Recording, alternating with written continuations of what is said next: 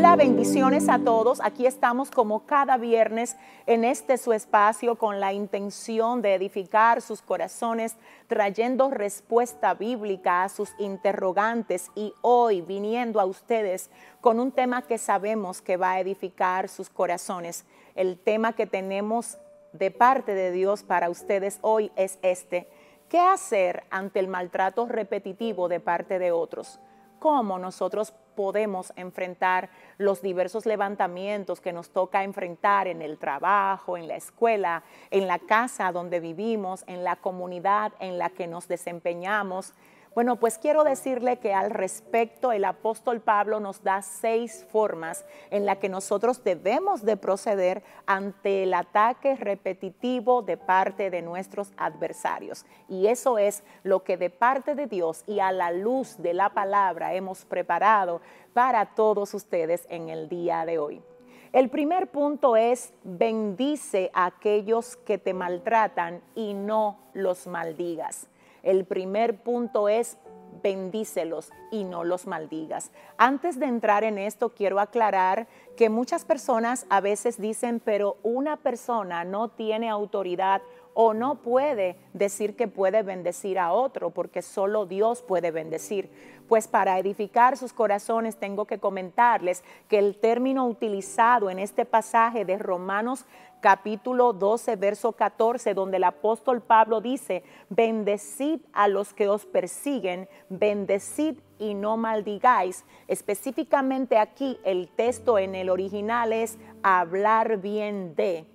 Por lo que bendecir en este contexto es bien decir, emitir una palabra positiva, una palabra de vida a favor de aquellos que están hablando lo contrario acerca de ti. Lo que el apóstol Pablo nos aconseja con esto en el libro de Romanos capítulo 12, verso 14 es, bendigan y no maldigan. Sabemos que a ustedes les están calumniando, les están señalando, hay muchas cosas negativas que se están comunicando acerca de ustedes por parte de esas personas que se están dejando utilizar por el adversario.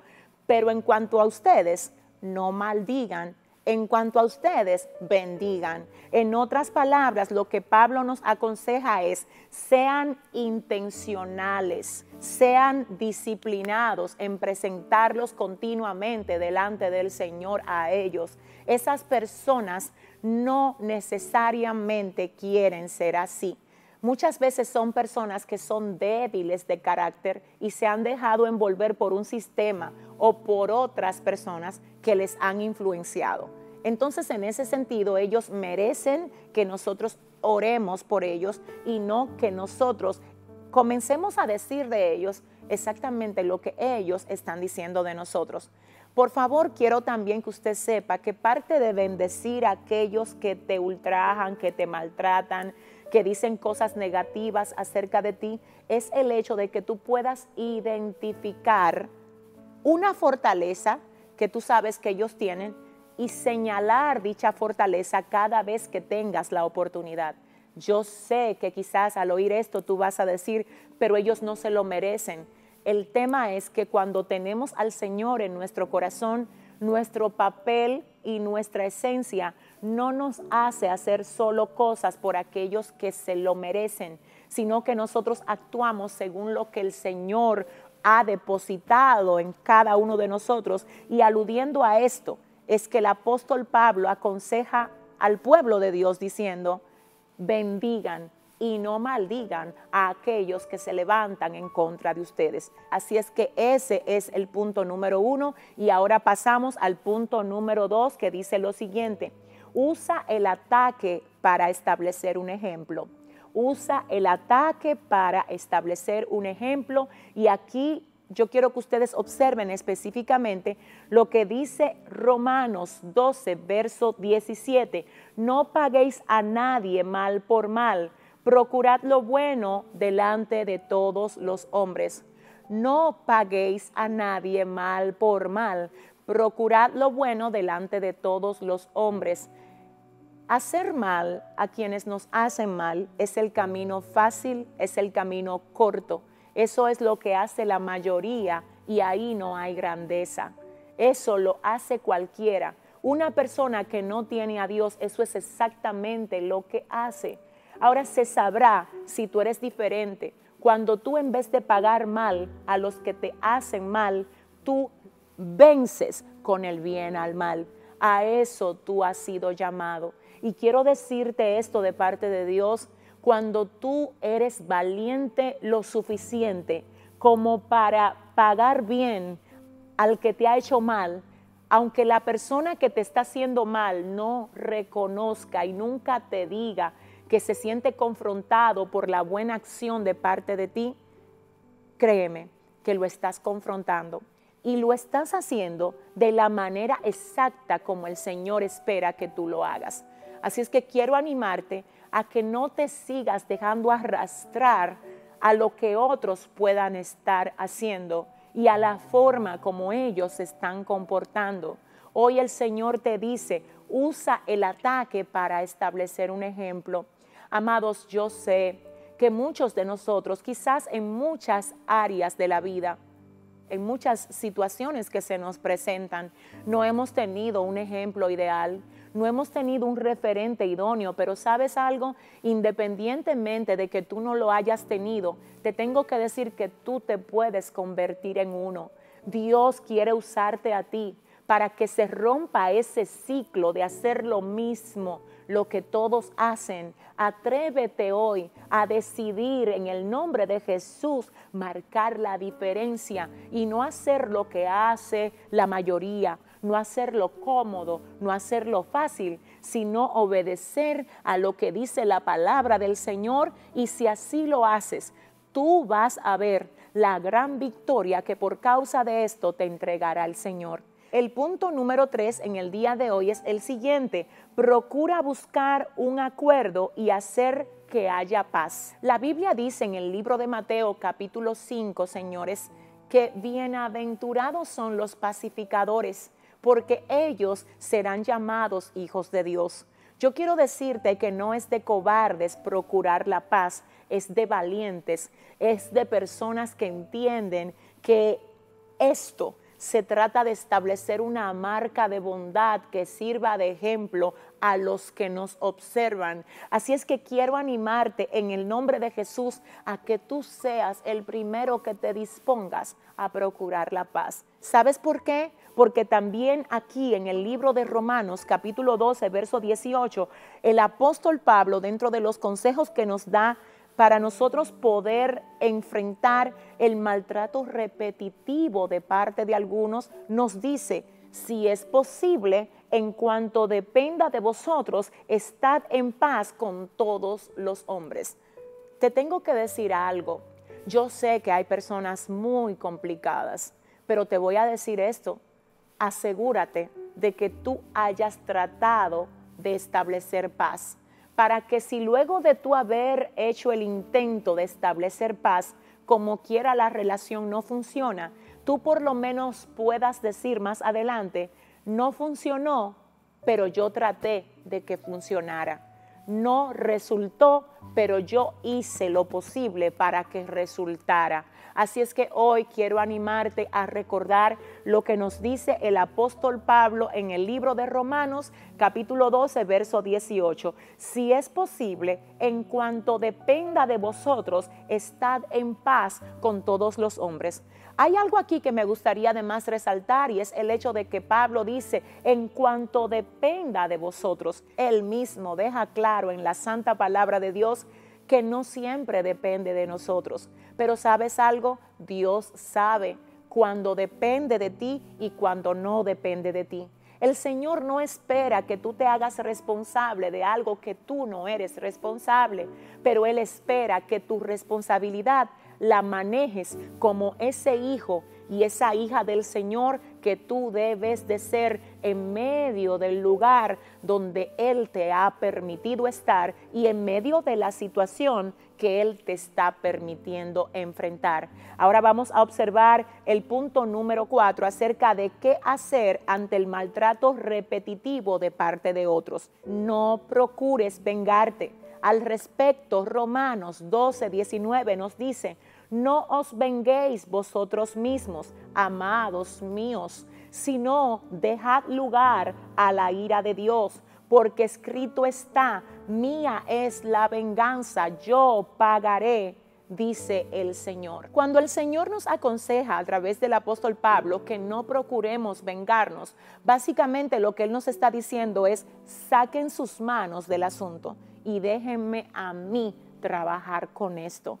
Recordemos esto, nosotros tenemos que bendecir a los que nos maldicen. No podemos dejar que la situación que nos está aconteciendo nos robe la oportunidad de marcar una referencia.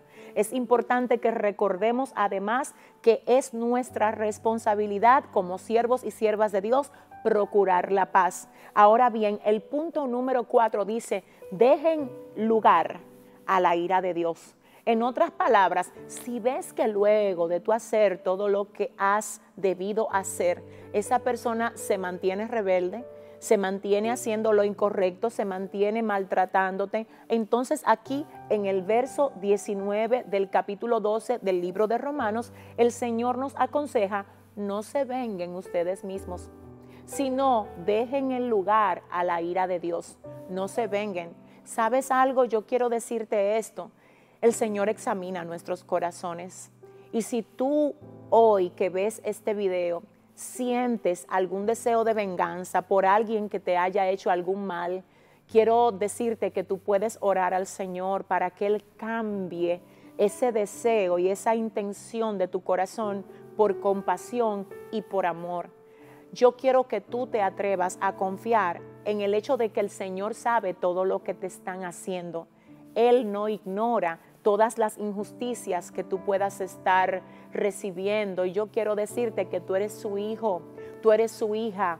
Él sabe todo lo que te pasa. Quiero decirte que en la Biblia tenemos diversos cuadros donde el Señor observó el menosprecio de varios de sus siervos, donde el Señor observó las injusticias que le hicieron a muchos de los que en otro tiempo le sirvieron. Y quiero recordarte que el brazo de Dios no se ha cortado, ni su oído se ha agravado para escuchar nuestro clamor. Solo ora y trata bien a todos. Saca tus manos y deja que sea Dios el que se encargue de hacer el resto. Amén. Continuamos con el punto número 5 de estos seis puntos que traemos hoy de parte del Señor para edificar tu corazón sobre el tema qué hacer ante el maltrato repetitivo de los demás. El punto número 5 sobre este tema es el siguiente, haz algo bueno a favor de ellos. El punto número 5 está contenido en el verso 20 del capítulo 12, donde el apóstol Pablo dice lo siguiente, así que si tu enemigo tuviere hambre, dale de comer, si tuviere sed, dale de beber, pues haciendo esto, ascuas de fuego amontonarás sobre su cabeza. Quiero decirte hoy, amigo, hermano, que me escuchas, tus buenas acciones harán que Dios accione. Pero cuando te dejas llenar de amargura, de dolor y de resentimiento, te estás realmente perdiendo la oportunidad de ver a Dios manifestando su grandeza a favor tuyo. Dios no obrará hasta que tú no te sanes. Dios no va a alimentar tu deseo de revancha, tu deseo de venganza. Ese no es el Dios al que nosotros le servimos, sino que el Dios al que nosotros le servimos nos dice, si tu enemigo tiene hambre, dale comida. Si tiene sed, dale de beber. Y olvídate de lo que Dios vaya a hacer con él, porque te tengo que decir una cosa. A veces las personas cuando hacen buenas acciones a sus adversarios, realmente no lo hacen con la intención correcta sino que lo hacen buscando precisamente provocar algo que traiga sobre ellos una consecuencia. Y ese no es el modo ni siquiera como las cosas se deben de hacer, porque tan importante como lo que hacemos es la intención con la que la hacemos. Debes de dar porque eres tú. Debemos de bendecir porque de la abundancia del corazón habla la boca. Debemos hacer bien porque aunque los demás no se lo merezcan, también a nosotros el Señor nos hizo bien cuando no lo merecíamos. Así es que quiero animarte a recordar lo que dice el apóstol Pablo en el capítulo 12, verso 20 de Romanos, diciendo, si tu enemigo tiene hambre, dale de comer. Y si tiene sed, dale de beber, porque cada quien da lo tiene. Continuamos con el último punto y el último punto es, por más fuerte que sea la presión, jamás te conviertas en lo que ellos son Romanos 12, verso 21 dice, no seas vencido por lo malo, sino vence con el bien al mal. ¿Sabes algo? Detrás de todo ataque, lo que realmente hay de parte de tu verdadero enemigo, que es Satanás, es la intención de moverte del lugar donde Dios te tiene al lugar donde Él te quiere llevar. Cuando tú comienzas a actuar como actúan aquellos que están procediendo mal en contra de ti, sin darte cuenta, te moviste de tu posición al terreno donde las malas acciones de ellos te incitaron a moverte. De hecho, es posible que yo le esté hablando hoy a personas que se movieron en algún momento y que descendieron del nivel donde deben de estar para comenzar a ensuciarse de lodo, porque mira qué es lo que pasa. Cuando alguien te echa fango, te echa lodo, te echa mugre, para tú echarle mugre también, tú vas a tener que ir al pantano y vas a ensuciarte buscando tal mugre. Así es que es mejor que tú dejes que sea Dios el que vea eso, que sea Dios el que restaure todo lo que tenga que restaurar en ti, pero que tú te quedes en la posición donde tú debes de estar. Porque si lo haces así, ese será el modo perfecto de tú devolverle el golpe a tu verdadero adversario que es Satanás. Porque como ya dijimos, la intención de él era moverte del nivel donde tú estás, pero cuando tú te quedas firme haciendo lo que Dios quiere que tú hagas y siendo aquello que Dios te ha mandado hacer, aunque te hayan atacado sin causa, él se va a frustrar y se dará cuenta que aunque el ataque te dolió o te afectó en alguna forma, no te movió y tampoco te cambió la esencia. Así es que finalmente no olvidemos lo que nos dice el apóstol Pablo en Romanos 12, 21. No seas vencido por lo malo, sino vence con el bien al mal. Amados, hemos llegado al final de esta reflexión de hoy viernes. Recuerden que estamos aquí cada viernes con un tema diferente, nuevo, fresco para edificar el corazón de todos ustedes en este su espacio a la luz de la palabra. Será hasta la próxima. Gracias por ser parte de nosotros. Muchas bendiciones. Bye bye.